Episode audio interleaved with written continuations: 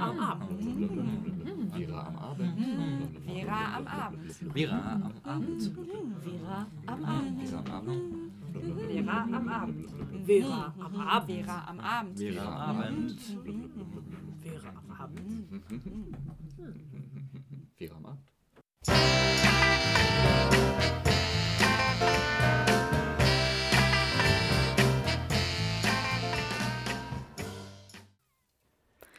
Girls just wanna have fundamental rights. Ja, nicht nur Spaß, sondern grundlegende Rechte, das wollen Mädchen und Frauen.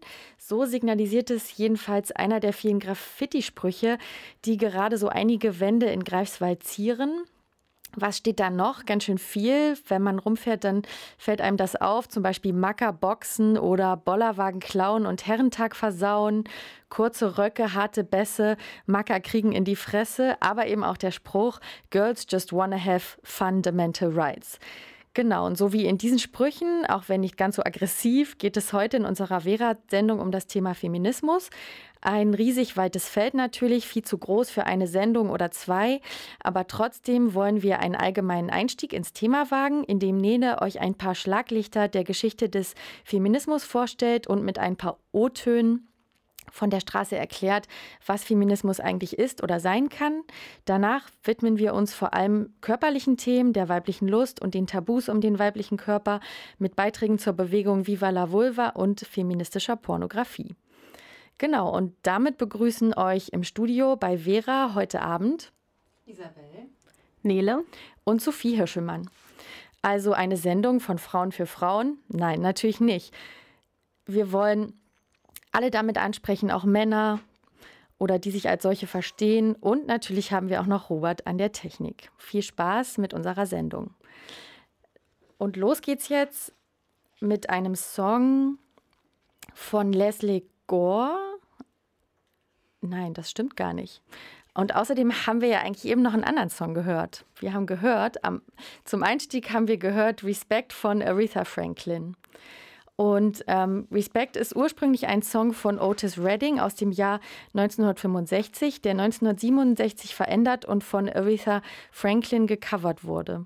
Während Redding 65 den Respekt für den hart arbeitend, arbeitenden Mann besingt, der nach einem Arbeitstag die volle Aufmerksamkeit von seiner Frau bekommen sollte, ist Franklins Version durch textliche Veränderung zur Hymne der Frauen- und Bürgerrechtsbewegung geworden. Denn sie fordert in ihrer Version Respekt für Frauen, viel mehr schwarze Frauen. Und jetzt als nächstes hören wir den Song Which Side Are You On von Annie DiFranco, eine Sängerin, die in der feministischen Szene sehr bekannt ist. Der Song stammt vom gleichnamigen Album und wurde mehrfach gecovert. In, ähm, Im Ursprung ein Lied von Florence Rees aus dem Jahr 1931, welches später auch durch Pete Zieger bekannt wurde. Es, ist, es geht um Arbeiterbrechte, aber es geht auch um Krieg und, und Feminismus. Sie singt Feminism ain't about women. No, that's not who it is for. It's about a shifting consciousness that'll bring an end to war.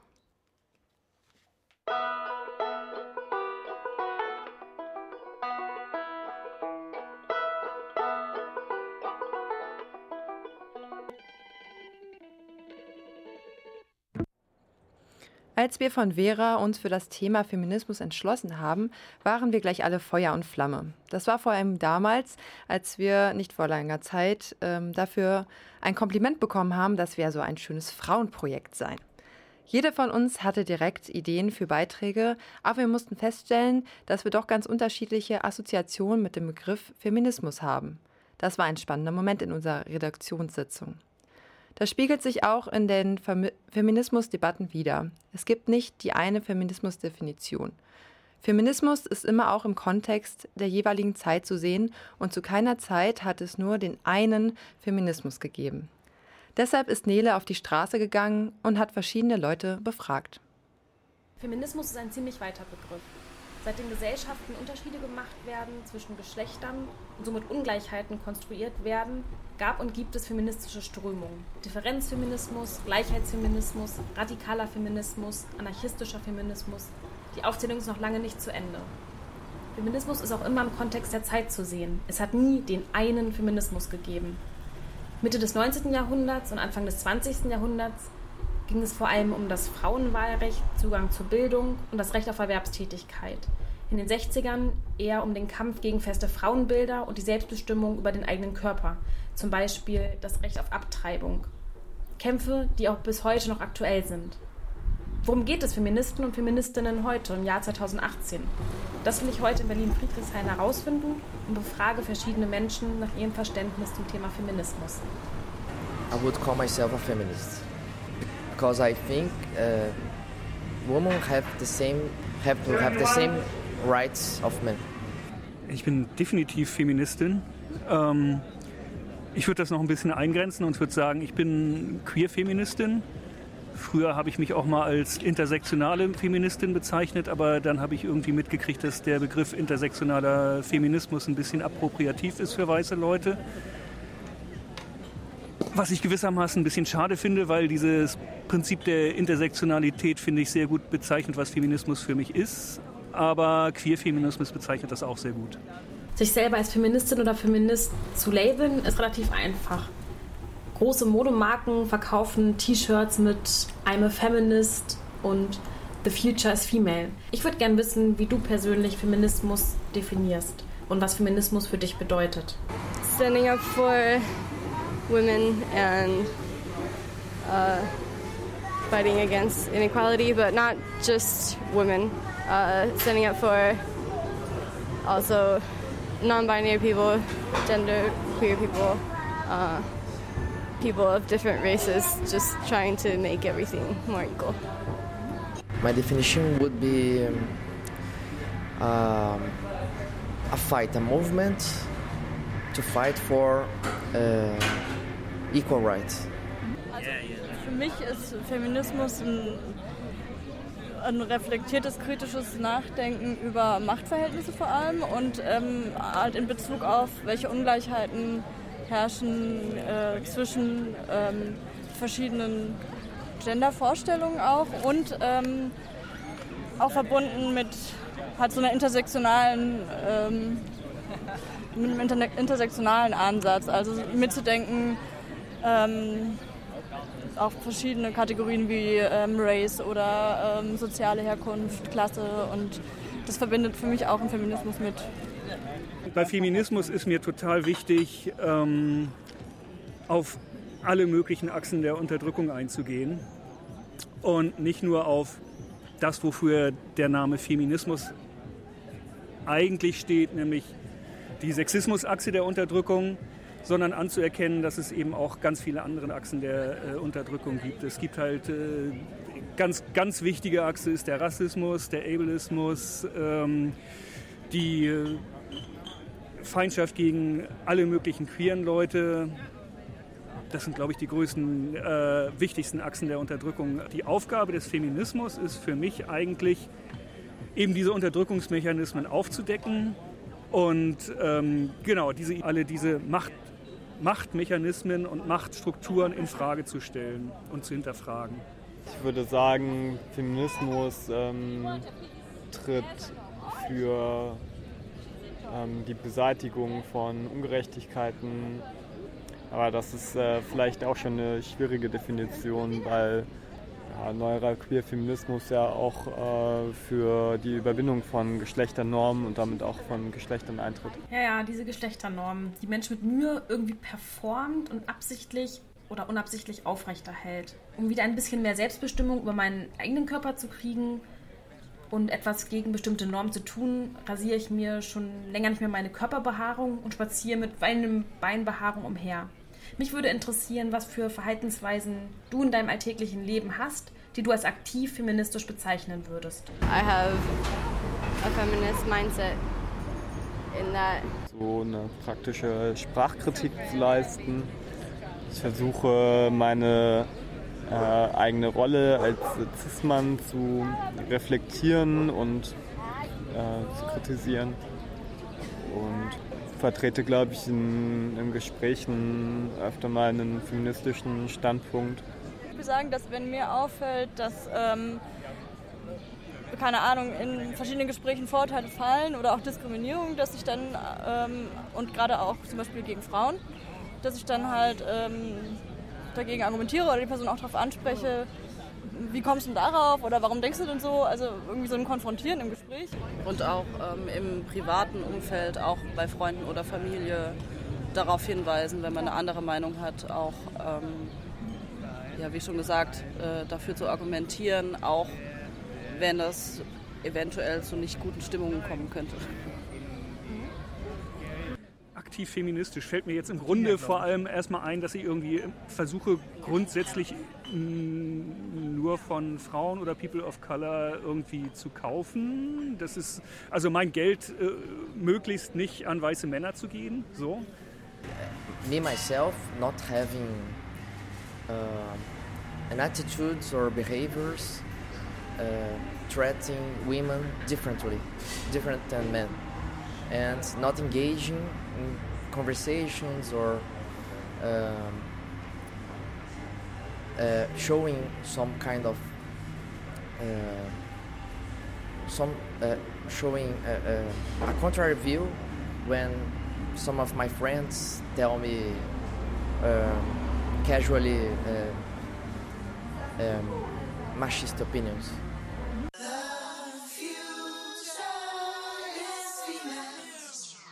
Was meinst du?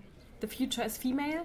Mein Gefühl ist, dass Feminismus bei allen Problemen, die er auch hat, äh, weil es ist ja auch eine große politische Richtung, ähm, die viele unterschiedliche Leute und viele unterschiedliche Richtungen unter einem Hut oder unter einem Begriff irgendwie äh, vereint. Aber ich glaube, Feminismus ist die einzige politische Richtung äh, oder die einzige politische Bewegung, die ich jetzt äh, heutzutage sehe, die eigentlich nicht schon total abgewirtschaftet hat und äh, sich nicht selbst äh, total ethisch äh, diskreditiert hat. Und ähm, ich finde, dass eine politische, meinetwegen Revolution, aber irgendwie auch eine politische Änderung in meinen Augen grundsätzlich feministisch sein muss, um irgendeinen Sinn zu machen um nicht sich gleich selbst wieder zu diskreditieren und also alte Machtstrukturen aufbrechen, aber dieselben Machtstrukturen unter anderem Mantel wieder einzuführen. Das war ein spannender Rundgang durch Friedrichshain und ich würde sagen, the future is female.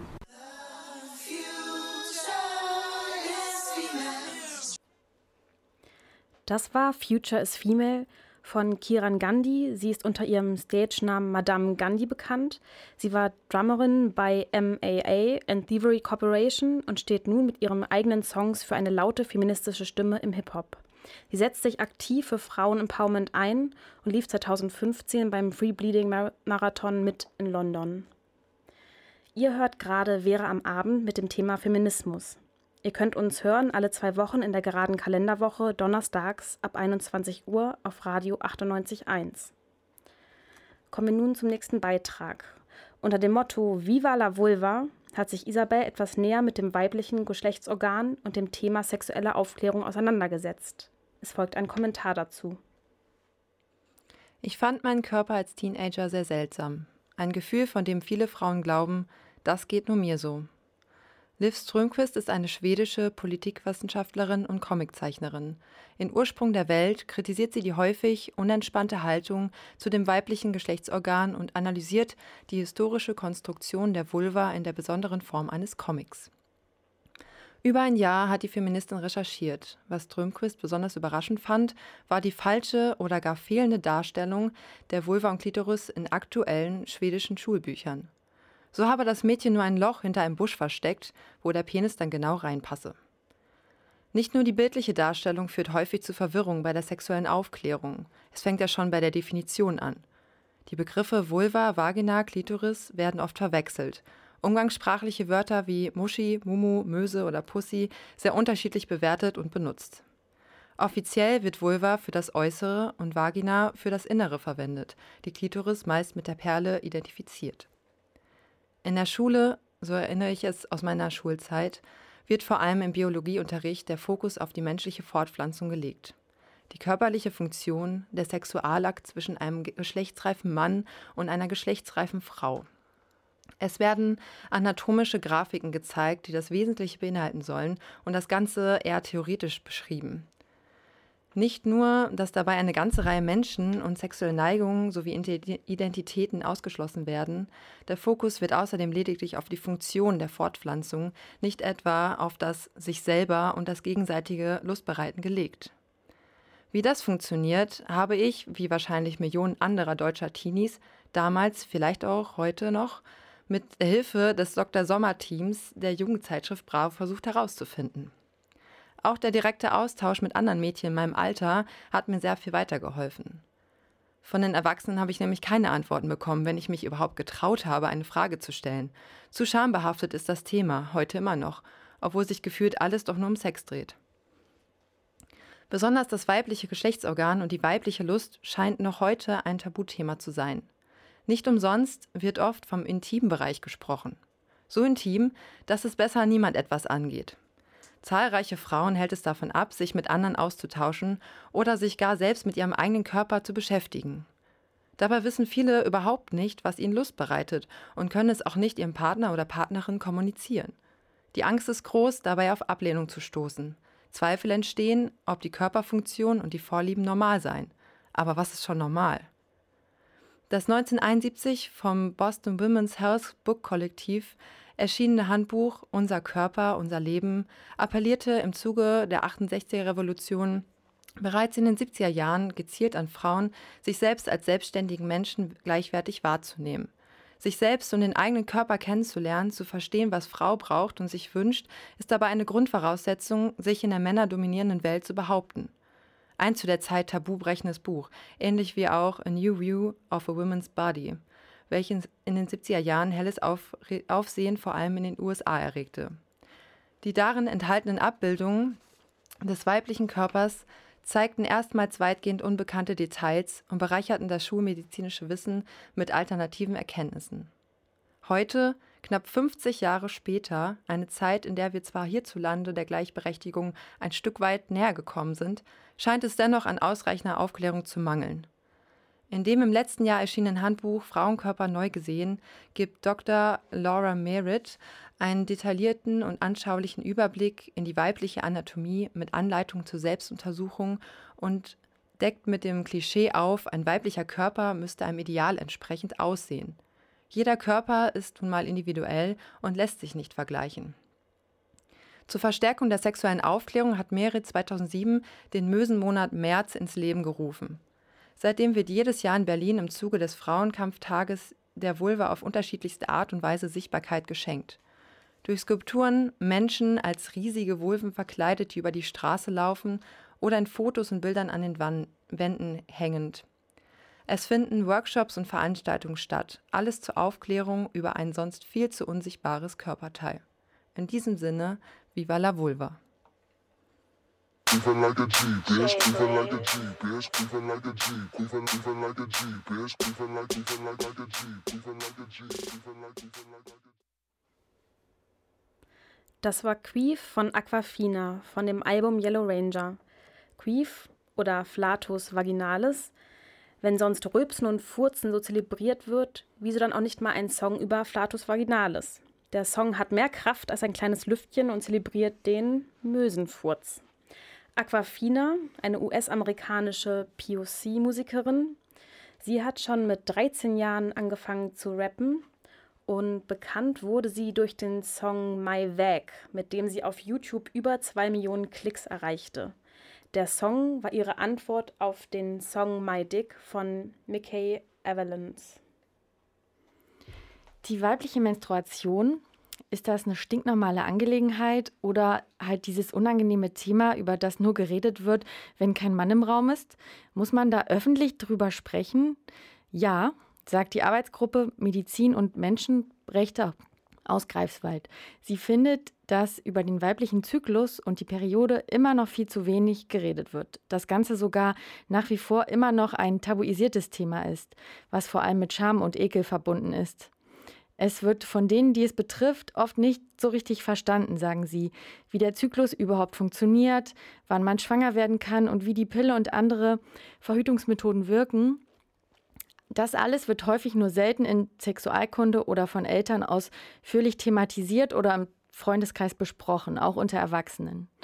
Deswegen und anlässlich des Menstrual Hygiene Day lädt die AG zu einem Vortrag und Gespräch zum Thema ins Hermann ein, am 1. Juni ab 18 Uhr.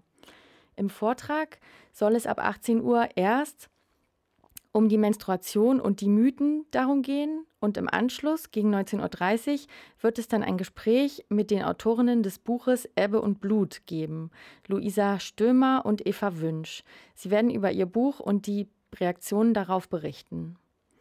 Und wer auch noch was lesen will in dem Zusammenhang zur Vorbereitung oder danach, dem sei auch nochmal der Buchtipp ans Herz gelegt, den Isabel in ihrem Beitrag eben schon erwähnte. Frauenkörper neu gesehen. Laura Merritt heißt die Autorin. Sie war auch vor einem Jahr hier in Greifswald im Ikuvo zu einer Veranstaltung. Vielleicht waren manche da. Und die, dieselbe Frau, Laura Merritt, bietet auch jeden Freitag in Berlin den sogenannten Freudensalon ein, ein Ort, wo offen über die weibliche Ejakulation gesprochen werden kann.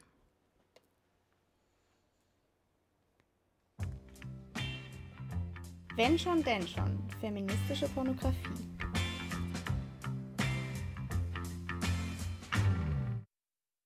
Wir Deutschen sind Meister. Ja klar, Fußballweltmeister. Aber das meine ich nicht.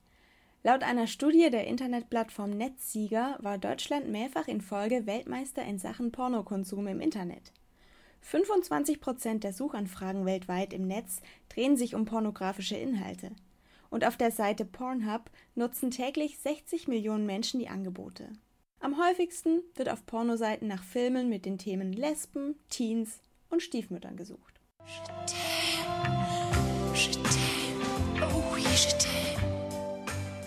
Ganz offensichtlich spielt das Pornogucken für die sexuelle Stimulierung eine Rolle. Aber Aladdin und die Wunderschlampe, Alice im Ständerland und im Wald und auf der Heidi 1 bis 3, ich weiß nicht irgendwie nicht so die prickelnde Auswahl. Das Mem der sogenannten Internetregel Nummer 34, If it exists, there is porn of it, stellt ganz richtig fest, wenn etwas existiert, dann gibt es davon Pornografie, ohne Ausnahmen. Aber findet sich denn tatsächlich für jeder Frau etwas, das ihren Vorstellungen entspricht?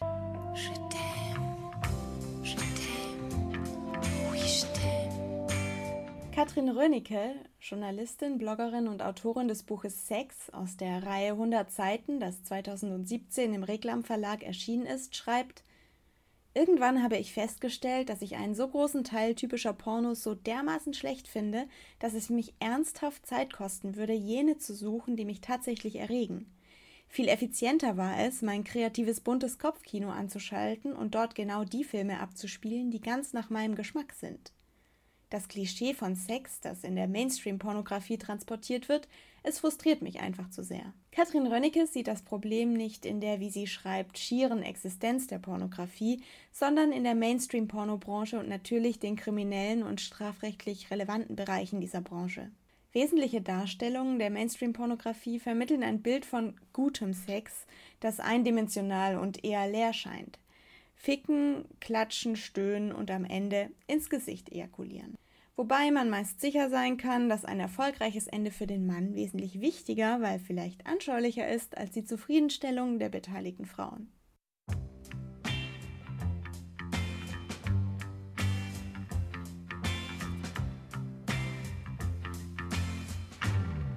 Die Antwort auf schlechte Pornos ist nicht keine Pornos, sondern guter Porno, sagte Annie Sprinkle, eine Pionierin der feministischen Pornografie. Mit dieser Ansicht sind Rönnecke und Sprinkles zum Glück nicht allein. Und weil es in den vergangenen Jahren mehr und mehr AkteurInnen gibt, die sich nicht nur über das Pornoangebot ärgern, sondern sich verpflichtet fühlen, dem Mainstream-Porno etwas entgegenzusetzen, ist eine Bewegung entstanden, die eine feministische Pornografie produziert, in der weibliche Lust eine wesentliche Rolle spielt vielfältige Praktiken und sexuelle Ausdrucksweisen gezeigt werden, Frauen nicht nur vor, sondern auch hinter der Kamera tätig sind, Körper gezeigt werden, die nicht mit dem gängigen Schönheitsideal übereinstimmen müssen, es einen Konsens aller an der Produktion Beteiligten gibt, was die Arbeitsbedingungen, den Safer Sex und die faire Bezahlung angeht.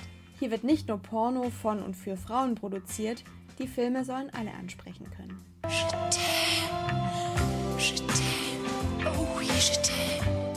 Die positive Darstellung von Sexualität und die Produktion feministischer Pornografie hat ihren Ursprung in einem Flügel der Frauenbewegung, der seit den 70ern existiert, dem sexpositiven Feminismus. Das Grundverständnis der Bewegung ist, sexuelle Freiheit ist Bestandteil allgemeiner Freiheitsbestrebungen.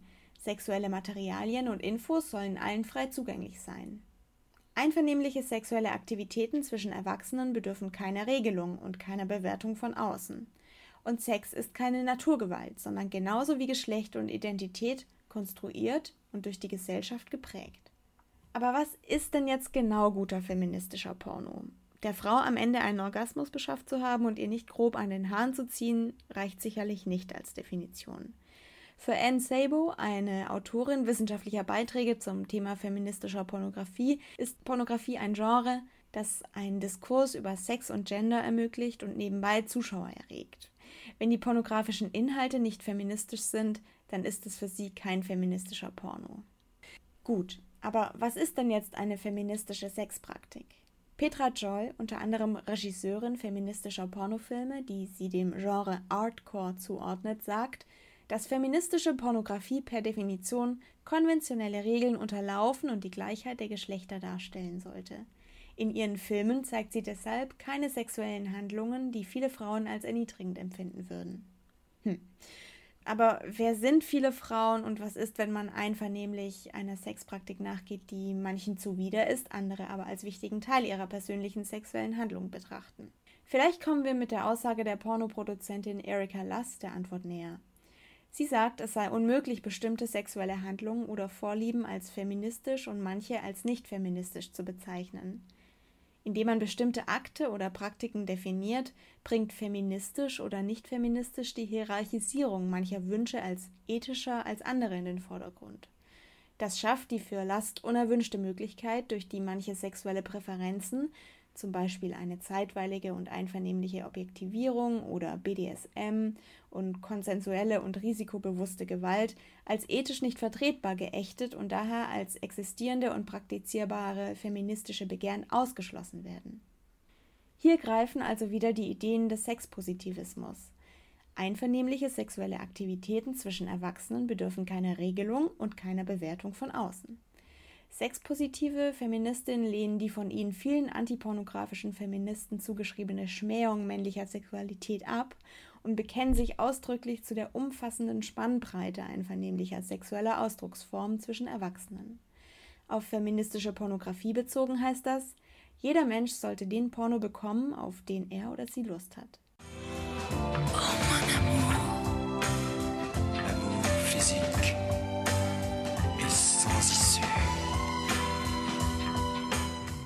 Es gibt übrigens eine Initiative sexpositiver Feministinnen, die herausragende Darstellungen von Sexualitäten in der Filmbranche auszeichnet. Der Por Yes Award wird zweijährlich in Berlin als feministischer europäischer Pornofilmpreis verliehen. Ihn bekommen Filme, in denen sexpositive Darstellungen der Lust aller Geschlechter zu sehen ist und in denen für authentische Darstellungen auf allen Ebenen Frauen beteiligt sind. Außerdem gibt es mehr und mehr Internetplattformen, die, wie Katrin Rönecke sagt, versöhnlich stimmen gegenüber einer Branche, die viel zu lange von Lieblosigkeit und Klischees geprägt war.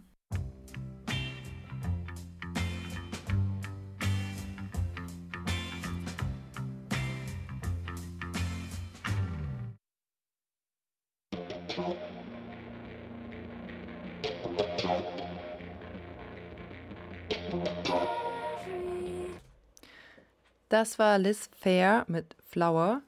Das Lied ist eine Kritik an frauenfeindlichen Hip-Hop, dadurch, dass sie die, Mus die Musiktexte einfach mal umgedreht haben. Ja, Nele, du hast erzählt, du warst vor drei Wochen auf einer Konferenz in Berlin, der Women on the Rise Congress. Und ähm, ich habe mal im Internet geschaut und gar nichts darüber gefunden. Was war das für ein Kongress? Worum ging es da?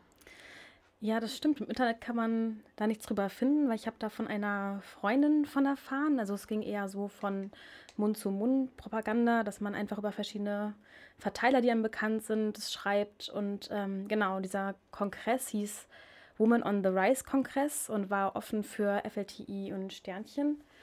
Und ähm, genau, da hatte ich äh, mit der, einer von den Organisatorinnen gesprochen, ähm, wie sie eigentlich auf die Idee gekommen sind, diesen Kongress zu organisieren.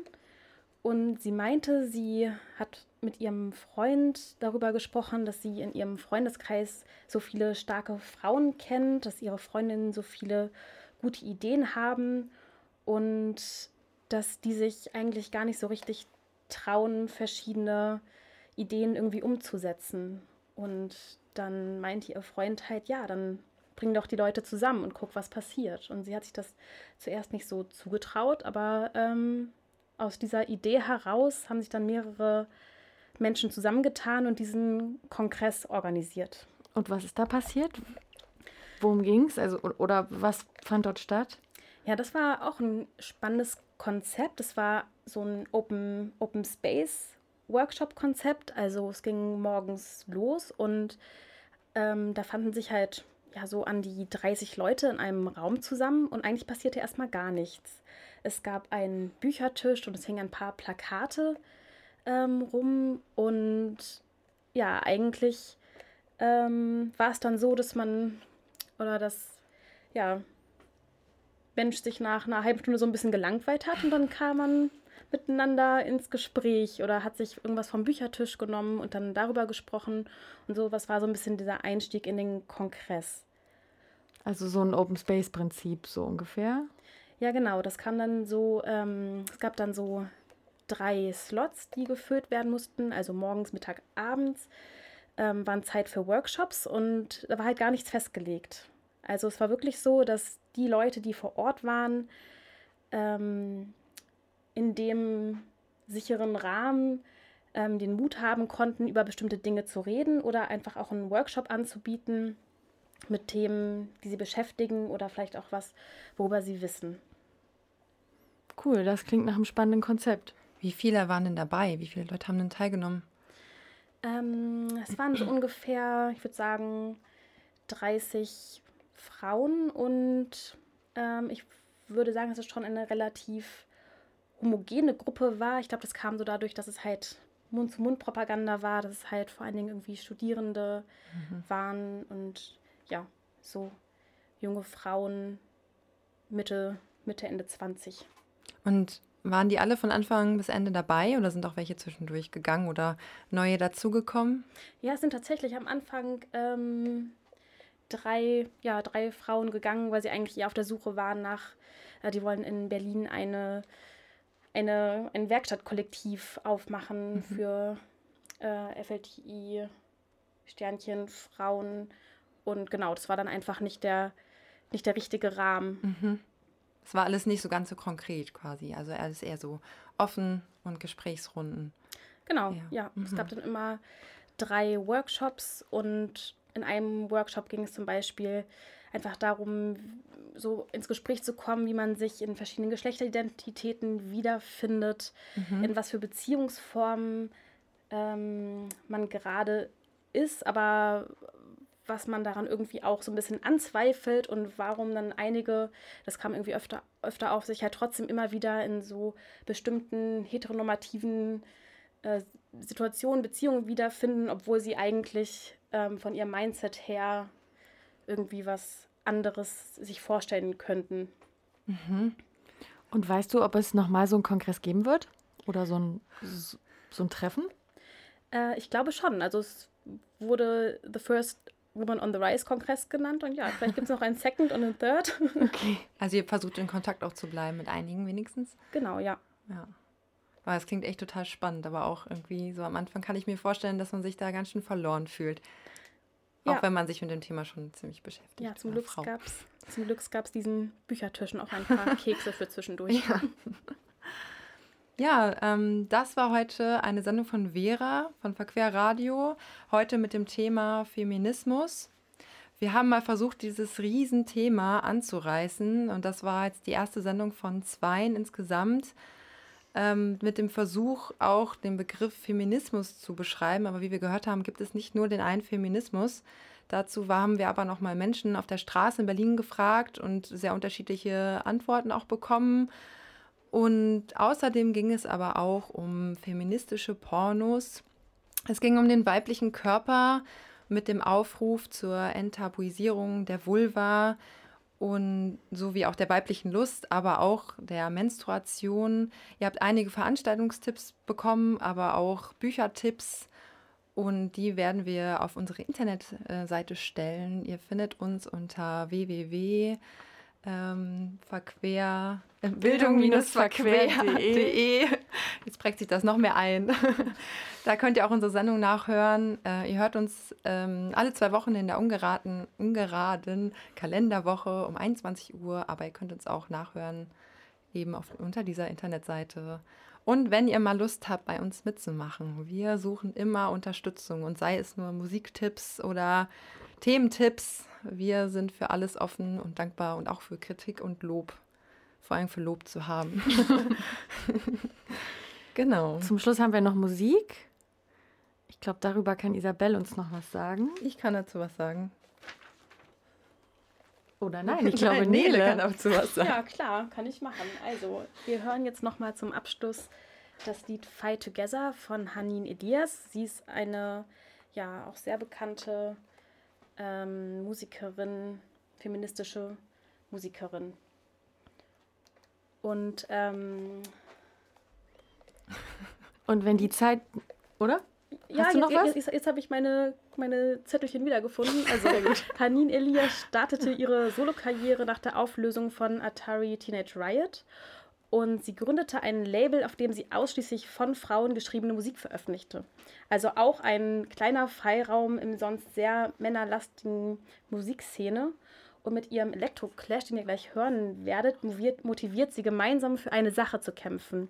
Gemeinsam zu kämpfen und Streitigkeiten beiseite zu lassen und sich auf gemeinsame Ziele zu konzentrieren.